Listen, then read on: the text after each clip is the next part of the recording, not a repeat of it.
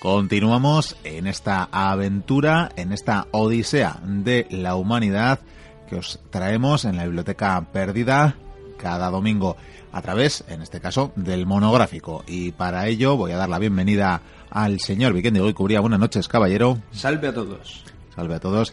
Diremos que hemos trasladado nuestra mesa pues eh, unos cuantos siglos. Y es que vamos a retomar la aventura de los godos que iniciamos hace unas cuantas semanas, recordar a nuestros más fieles oyentes. Y bueno, hablamos del gran primer rey visigodo, hoy vamos a hablar del segundo, y para eso vamos a viajar a su antigua fortaleza. De hecho, yo creo que deberíamos hablar del segundo, del tercero y del cuarto. Pues sí, coincido. Yo creo que sí, porque si no las historias... Pero vamos a, vamos a ponernos en orden. Un muy breve resumen de Alarico, de ese primer gran rey de los visigodos, que, bueno, qué mejor que describirlo que decir que saqueó Roma. El destructor de Roma. el destructor de Roma, ese ciertamente. Es el, ese es el mote que se merece, hombre. Pues sí, ese y no otro, sin duda alguna. Bueno, este, este visigodo del linaje baltingo que dejamos enterrado o no, quién sabe, al sur de Italia, porque recordemos que después de, esa operación de atacar Roma, de atacar y desolar la ciudad eterna, los visigodos iban hacia las costas africanas, a, pues bueno, a, por el grano, al granero del imperio que era Egipto en aquella época. Sí, Egipto y Cartago. Como bien sabemos, hacia ahí se encaminaban. Una tormenta ya había impedido que, eh, bueno, que, que iniciaran ese viaje, pero es que incluso tuvieron la dicha de quedarse sin rey. Eh, allí murió Alarico y allí proclamaron a Ataulfo, que era pues casi hermano, cuñado, parece que, podía ser, eh, le proclamaron rey. Ahí batieron sus eh, armas contra los escudos para proclamarlo rey y a él destinaron su suerte. No por muchos años, pero vamos, vamos a hablar esta noche de cómo transcurrieron esos años y como bien decía Vikendi, incluso quiénes fueron sus, sus sucesores inmediatos, porque en Reyes Godos hay unos cuantos. Hay unos cuantos y por suerte para esta historia, la verdad es que Ataulfo es un buen rey y es un, desde mi punto de vista, un pacifista. Yo le pondría el mote de pacifista cuando la gente escucha la historia. La verdad es que el hombre lo que quiere es llegar a, a negociar una paz para que puedan asentarse en un reino y que se acaben las guerras. Pues la verdad que sí, no está mal aventurado y es que ya la primera decisión que tuvo que asumir Ataulfo, el nuevo rey de los visigodos, de estos eh, godos occidentales, pues venía siendo el escapar de la península itálica. Y es que si en su día Alarico se había planteado, los propios godos habían podido llegar a aspirar a, tener eh, y a ocupar el trono de Roma, el trono del imperio, eh, nadie veía o nadie entendía que Ataulfo pudiera cumplir este papel y por tanto, aunque le seguían fervientemente, los visigodos sabían que tenían que recular. Y esto pasaba por abandonar la península itálica, por abandonar Italia, cruzando nuevamente todo el territorio romano que como bien vimos en aquel anterior programa, en aquella anterior tertulia, pues tampoco estaba tan guarecido ni tan bien defendido, pero claro, después de saquear Roma, eh, ya sabemos que las legiones andaban desperdigadas por, por doquier, por el continente, pero desde luego era peligroso, ¿no? ¿Y qué quedaba? Pactar. Pactar, exactamente. De hecho, ya no existían las legiones, desgraciadamente. Encima, para colmo, un año antes habían entrado los bárbaros en, en Hispania. La cosa estaba muy mal, pero sí, el emperador hizo llamar a sus ejércitos, levas, montó todo lo que pudo. Y Ataulfo, viendo la situación, dijo, lo que tú has dicho, hay que pactar, tenemos que llegar a, un trato. Y la verdad es que el emperador tampoco estaba para batallas. Tampoco estaba para batallas. Te recuerdo que encima había asesinado a Estilicón, uno de los mejores generales de la historia de Roma. Y el pacto fue interesante. La verdad es que los godos lo que pedían era poder salir de Italia sin necesidad de combatir. O sea, no vamos a hacer nada, vosotros no nos hacéis nada. Pero a cambio, lo que queremos es que nos deis eh, más que nada comida y un lugar donde asentarnos el emperador mm, sopesa la situación y dice, vale, os voy a dar comida, os voy a dar un territorio, pero a cambio quiero dos cosas. Una, quiero que seáis pueblo federado de Roma para que luchéis con nosotros contra nuestros enemigos, porque Roma se está metiendo en un berenjenal tremendo, que ahora iré con ello. Y por otra parte, devolvernos a Gala Placidia, a la princesa de Roma, que por aquellos momentos lo tenían los godos. Y es un momento tremendo porque los godos cuando, los godos cuando se sientan en el norte en un lado, eh, por un lado tenemos en la Galia eh, varios focos levantiscos donde varios personajes, eh, como Constantino el Britano, pues lo que intenta es apoderarse del trono, tiene un ejército. En Hispania también tenemos rebeldes y Romano da abasto. Entonces, lo que hace el emperador es manda a los godos a luchar contra uno de sus enemigos, que encima uno, es curioso porque uno de sus enemigos tenía a, a un consejero que era un visigodo, que odiaba al clan de los baltingos. eh. Hablamos de Saro. De Saro, sí. Por cierto, un personaje importante. Muy importante. Muy Y- importante. Y, su familia en general muy Su- importante. Su familia, muy en general. Y por otro lado, el nuevo Magister Militum, Constancio, va a luchar contra los otros rebeldes. Los meses van pasando, combaten y al final, pues los godos salen- triunfan y los romanos también. O sea que todo es fantástico. eh, por fin hemos acabado con las batallas, todos hemos cumplido con nuestro deber. Pero resulta que el emperador comete un error, como siempre.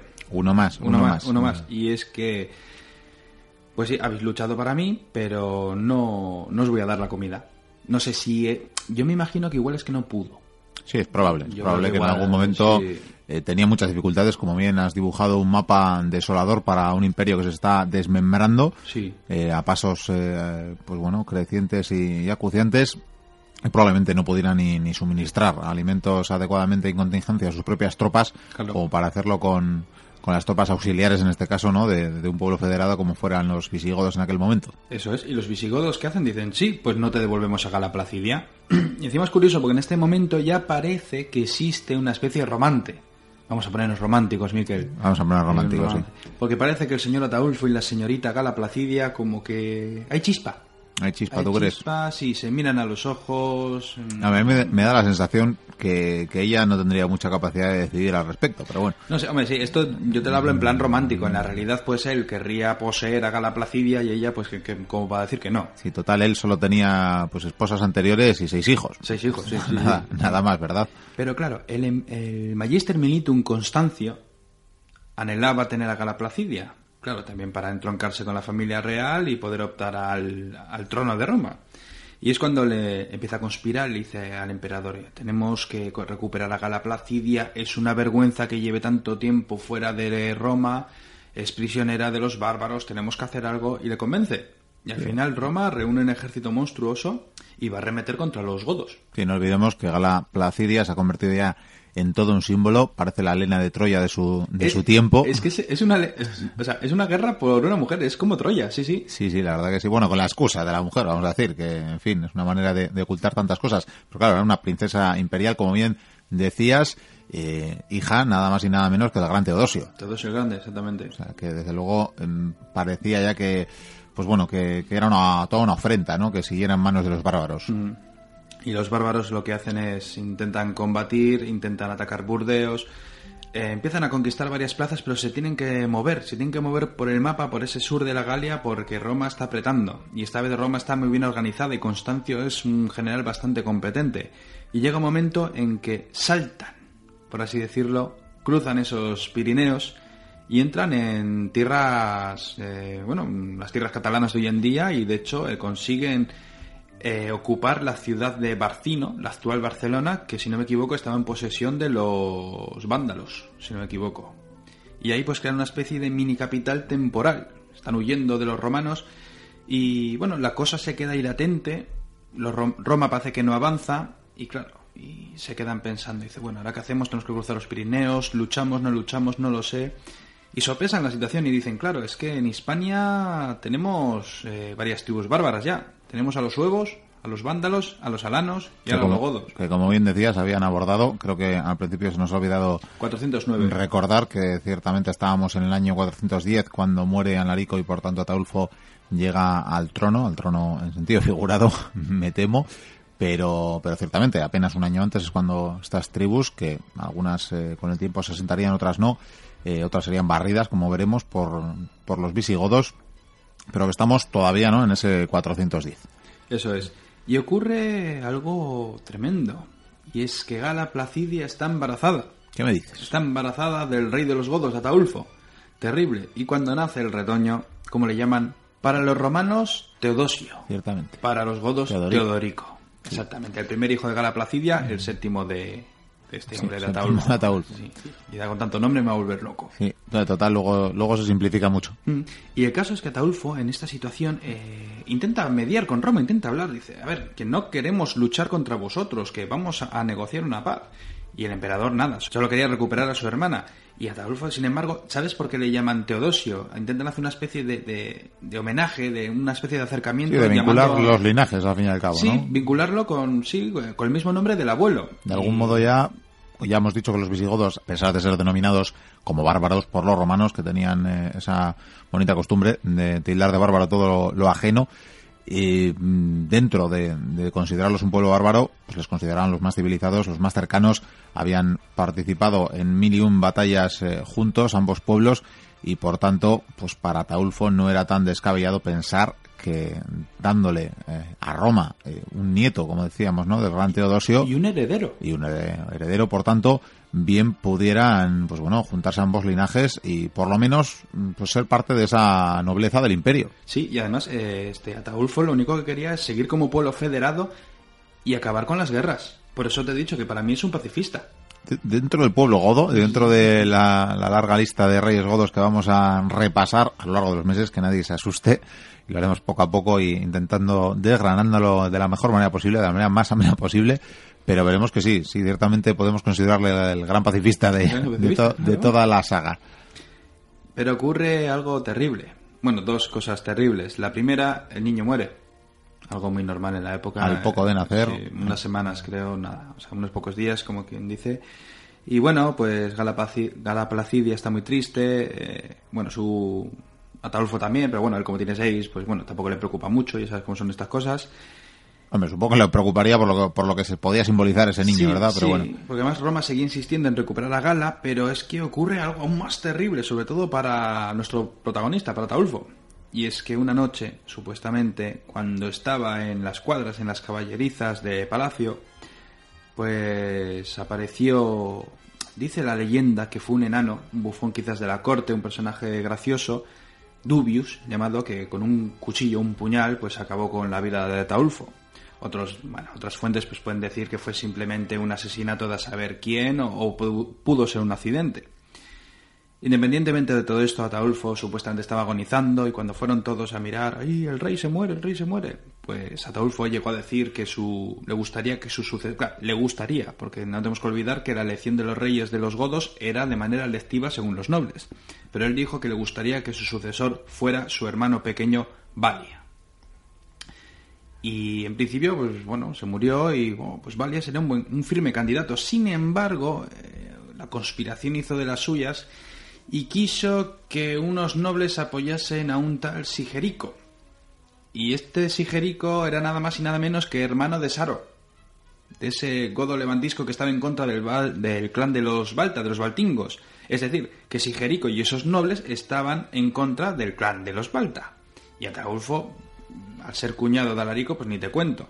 Y Valia, pues tampoco valdría. No podemos olvidar además que estamos en un momento donde la posición del pueblo visigodo es bastante débil, han tenido que retirarse en estos años de reinado de Ataulfo. Muchas bajas en las batallas. Muchas bajas, probablemente eh, no han conseguido pues la contingencia, el habituallamiento para, para su pueblo que podían precisar y, que por tanto un pueblo guerrero como es el visigodo eh, pues sí que atisbaba cierta debilidad en, mm. en, el, en el clan baltingo representado en ese momento por Ataulfo y por tanto muchos serían partidarios de tomar el relevo y muchos lo vieron y le dieron su apoyo a Sigerico mm, aunque fuera un poco de corto de cortoplacista digamos a Sigerico que se convierte en el tercer rey de los visigodos. Y este este personaje encima era todo lo contrario a Taulfo. ¿por qué? Sigerico era partidario de hacer la guerra de hacer la guerra a todos y de hacer la guerra sobre todo a Roma. No sé si quería conseguir una gran victoria como las que consiguió Alarico que pero vamos, este personaje quería ir a machete y de hecho lo primero que hizo fue coger a Gala Placidia, según cuenta la leyenda, la puso en un grupo de esclavas y la obligó a andar 24 kilómetros para que el pueblo la abucheara. Que yo no sé si los godos la querrían abuchear. Hombre, si el rey te dice que hay que abuchearla, la abucheas. sí, sí, sí, está claro. Eh, sobre todo viendo lo que hizo con los hijos de Ataulfo. Sí, lo mató a todos. Que mató a los seis hijos de Ataulfo. Eso es algo muy normal.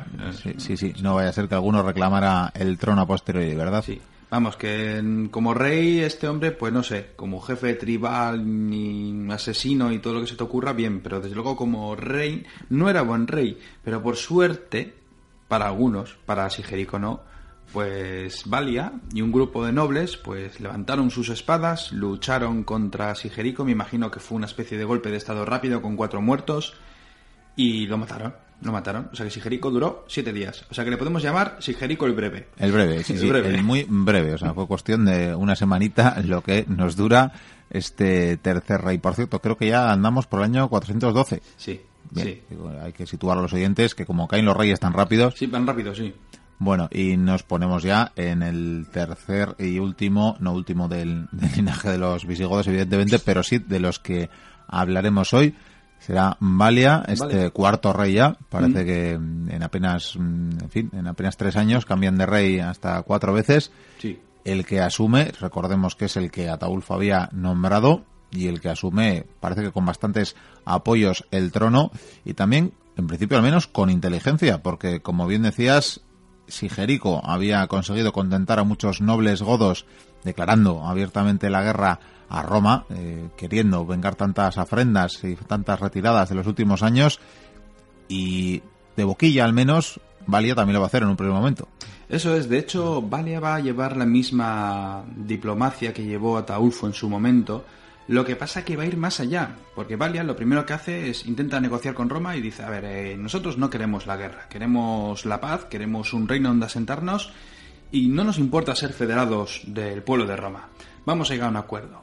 Roma, por supuesto, Honorio, que dice devolvernos a Gala Placidia.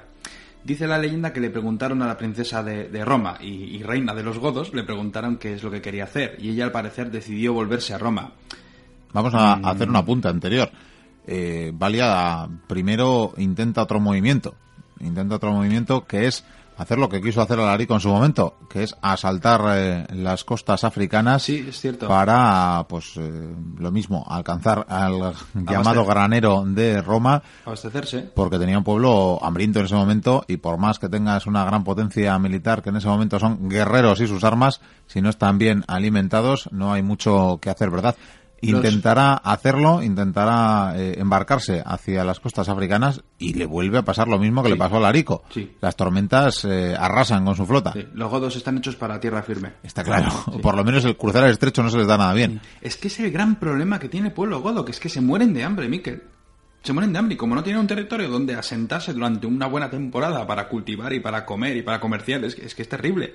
Sí, es un pueblo nómada, pero guerrero. O sea, entonces Mm. no tiene ni, cuando hemos hablado en otras ocasiones, ¿verdad? De los pueblos eh, nómadas, de los mongoles, eh, de Sí. pueblos semejantes, pues bueno, tienen, tienen sus rebaños, tienen sus, eh, ¿verdad? Tienen sus maneras de subsistir, pero realmente un pueblo, estos pueblos germanos, digamos, eh, a lo que asaltan y lo que arrasan. Claro. Y, y como a veces ni en los, ni donde arrasan hay eh, sustento que llevarse a la boca, Claro. pues lo tienen difícil. Por eso todos iban a por Roma. Y es ya cuando en esta situación, cuando en puertas de la hambruna de su pueblo, mm, no ve otra opción que negociar el, el devolver a Gala Placidia. Sí, y la devuelve. Gala Placidia va a volver a Roma, pero a cambio de una enorme cantidad de alimento, de trigo. Mogollón, una barbaridad. Y con esto, pues eh, el rey de los godos ha conseguido por lo menos tener, un- una despensa enorme de, comida para su pueblo y para que pueda afianzarse. Y bueno, comentarte que Gala Placidia luego, bueno, cuando vuelve a Roma, la obligan a casarse con el general Constancio y al final ella llegará un día en que va a ser la regente de Roma. Va a ser la regente de Roma. Su hijo titular, ¿verdad? Pero ella Valente. será regente. Valente, que va a ser que se va a comerse el marrón de los unos, que se entrará la semana que viene. Sin embargo, volviendo a Valia, una vez ha conseguido todos estos alimentos y pues, una especie de paz con Roma, Roma le dice, vale, ¿queréis ser un pueblo federado? Nos parece maravilloso. Esa, boca. Sí, esa boca. Vamos a hacer lo siguiente. Dice, España está infestada de tribus bárbaras. Dice, conquistarlas, derrotarlas, expulsarles, y si lo conseguís os daremos un reino donde asentaros para siempre. Y Valia pues prepara, claro, ahora que ya tiene comida, ya lo- los godos se pueden preparar y tiene un ejército poderoso, fuerte. Hablamos de un ejército que ha luchado muchas veces contra Roma, que ha arrasado Roma, que ha destruido ejércitos. Es un ejército muy veterano. Hablamos probablemente de unas pocas decenas de miles de guerreros. Sí, en algunas crónicas decían que podían llegar a 50.000. A mí me parece una barbaridad. Yo creo que 20.000 o 30.000 es un buen número. que no, está, no está nada mal. Sí, que supone además entre un tercio y una cuarta parte de la propia población total visigoda. Sí, y no hablemos de la caballería, con un buen contingente de caballería, que la caballería está cogiendo ya val- mucho valor en los campos de batalla. Será luego, hasta que se invente el estribo, lo que vaya a dominar los campos de batalla. Valia lo que hace entonces es em- empieza a atacar a los suevos. Los suevos, por ejemplo, estaban por lo visto en la zona de, Galicia y cercanías. Comenzó a atacar a los suevos, comenzó a atacar a los vándalos, que había algunos en Galicia, otros había por el centro y por el sur de la península, y también a los alanos, que los alanos, por cierto, con el tiempo incluso asaltarían a África. Combatió contra esas tres grandes tribus bárbaras y les venció. De hecho, arrasó con casi todas y solamente se salvaron, dicen, aparte de unas cuantas tribus por ahí perdidas, en la zona de Galicia los suevos y los alanos que quedaban se salvaron por los pelos porque llegó un momento en que el, el Magister Militum Constancio le dijo a Valia que tenía que regresar, que tenía que ir al sur de Francia y esperar órdenes. Sí, eso permitiría que en Portugal se establecieran de una manera bastante regular Sí. estos pueblos bárbaros. Y no solo eso, es que además, claro, yo me imagino que lo que quería Constancio era dejar unos cuantos bárbaros para luego ir él y llevarse la gloria. También, sí, parecía que quería darle el pájaro. estoque final, ¿no? Sí. Para, bueno, asumir que era Roma quien, quien vencía finalmente. Exactamente. Y es entonces cuando Valia y los suyos vuelven a cruzar los Pirineos, se asientan en la zona de Aquitania, Burdeos, Toulouse, Tolosa, vamos, y, y por primera vez eh, los godos tienen ya un reino. Roma ya les permite que tengan esos, esos territorios para ellos mismos, que lo controlen como quieran, pero que tienen que servir a Roma desde entonces, durante todo el tiempo que sea necesario, como pueblo federado. Eso quiere decir que cuando Roma les necesite, tienen que luchar. Y claro, esto va a ser vital porque algún día va a venir un tal Atila, Que- va, va a hacer de las suyas, y si no es por los godos, Roma y seguramente toda Europa habría sucumbido a las hordas Atila. si algo habría cambiado. La verdad que ya avisamos o ya apuntábamos eh, en la anterior, en el anterior monográfico sobre los godos, en el que hablamos de Alarico, y merece recordar ese año 395, que es cuando confluyen tantas eh, fechas señaladas, que es cuando Alarico es eh, llamado a ser el rey de los godos, que es también cuando nace Atila, precisamente, el gran, el que sería el gran enemigo de, de Roma y de, de casi todos los pueblos asentados en, en Europa, como bien decías, y son por tanto pues eh, unos eh, unos 15 unos 15 años unos 20 años más bien dicho que, que pasan entre que el sueño de los godos de tener por fin un, territorio al que llamar patria pues hasta que lo consiguieron pasan esos 20 años desde que Alarico empezara ¿no? con ese objetivo Eso es, 20 años. o sea, tanto y tampoco, porque tampoco es un, un gran periodo de tiempo. Son cuatro reyes lo- los que tienen que intervenir en todo esto, pero tampoco pasa tanto tiempo. Y también es cierto que, bueno, mm, no sería tan definitivo, ¿verdad? Porque hasta que ya se retiren finalmente en Hispania, posteriormente, eh, no crearán ya el reino de la España visigoda. Sí, la, ¿cómo, se llama? ¿cómo le iban a llamar? Creo que era Gotia. Gotia, Gotia. el, la querían llamar. el primer, eh, sí, el primer esbozo era esa Gotia. Sin embargo, tras la muerte de Valia, que por cierto, de mote yo le llamaría el valiente. El valiente. El valiente. Sí. se enfrenta a todas las tribus, es un valiente. Y tiene la mitad del nombre hecho. Está Sí, bien, por, bien. Tras la muerte de Valia, que bueno, muere poco después, eh, bueno, por lo menos muere contento sabiendo que su pueblo ya tiene un reino. Año 415, vamos a Sí, sí, situar es que personal. no pasa nada. pasa nada. No ¿no? ha pasado nada de tiempo. Ya estamos con otro rey que se va a llamar Teodorico y yo creo que eso ya lo deberíamos dejar para la semana que viene. Sí, ya decía que Valia iba a ser el último que, bueno, que, que- que aventuráramos hoy, que daríamos cuenta de sus andanzas y hay muchos más, como bien sabemos, y es que desde que penetraran en la península ibérica, desde que penetraran en, en esa Hispania romana por aquel entonces y todavía, pues pasarían casi tres siglos de reinado del pueblo visigodo sobre los designios y por tanto ya decíamos en eh, aquel primer monográfico que por eso tuvieron mucho que ver y dibujaron buena parte del cuadro, escribieron buena parte del prólogo de la Edad Media de aquella Hispania de la vieja Iberia. Eso es. Fuimos gobernados por bárbaros, Miquel. Bueno, ¿y quién no son quién bárbaros, verdad? quién no? En fin, sí, además veremos al final de todo esto, ¿verdad? Eh, cuando, cuando acabemos hablando del último rey visigodo, de Rodrigo. Pobre Rodrigo. Estará, será divertido, ¿no? Recordar que según la leyenda también andaba, andaba luchando contra los vascones cuando, ah, cuando suceden ah, las incursiones, ¿no? Que le arrebatarán el reino. En fin, ya, eso llegará dentro de unos cuantos meses. Estos vascones. Y mientras dentro de, como ya anunciamos, cada dos, tres semanas, pues eh, seguiremos hablando de algún rey godo.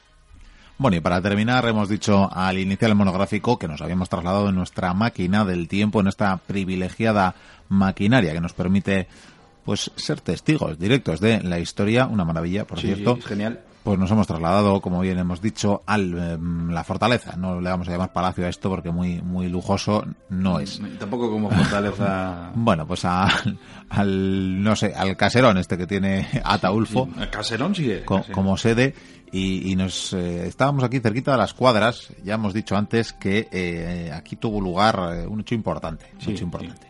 Trágico, trágico. Trágico, trágico, sí, sí porque, en fin, bueno, vamos a ver si, si lo podemos presenciar en directo, que yo creo que más o menos es la hora, la hora señalada. Sí. Bueno, Vikendi, si te parece, tú te, vas yendo hacia las cuadras, que ya hemos dicho que ahí va a ser el, suceso. Llevo los caballos, ¿no? Sí, sí, sí, tú llevas los caballos. Venga. Entre las cuadras, muy bien. Tú vas entrando, bueno. Y, ah, mira, por aquí se acerca, por aquí se acerca, ya hemos dicho antes que, eh, no sé si me ha dicho Vikendi que era Daevius o algo así, el, nombre de este enano. Sí, la verdad que pinta de bufón ya tiene, pinta de bufón ya tiene. Vemos cómo entra, eh, bueno, eh, por recordar a los oyentes, tenía intención de matar a Taulfo, así que nada, él va a la cuadra también. El caso es que, bueno, Vikendi estaría por ahí, espero que no le vea.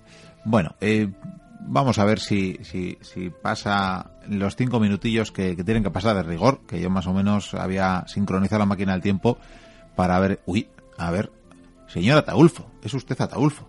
Eh, le puedo decir, por cierto, que yo le dije a, su anterior rey, a Larico, por dónde tenía que atacar Roma. En fin, es por hacerme valer, pero, pero bueno, algo he tenido que ver en su, en su regencia también.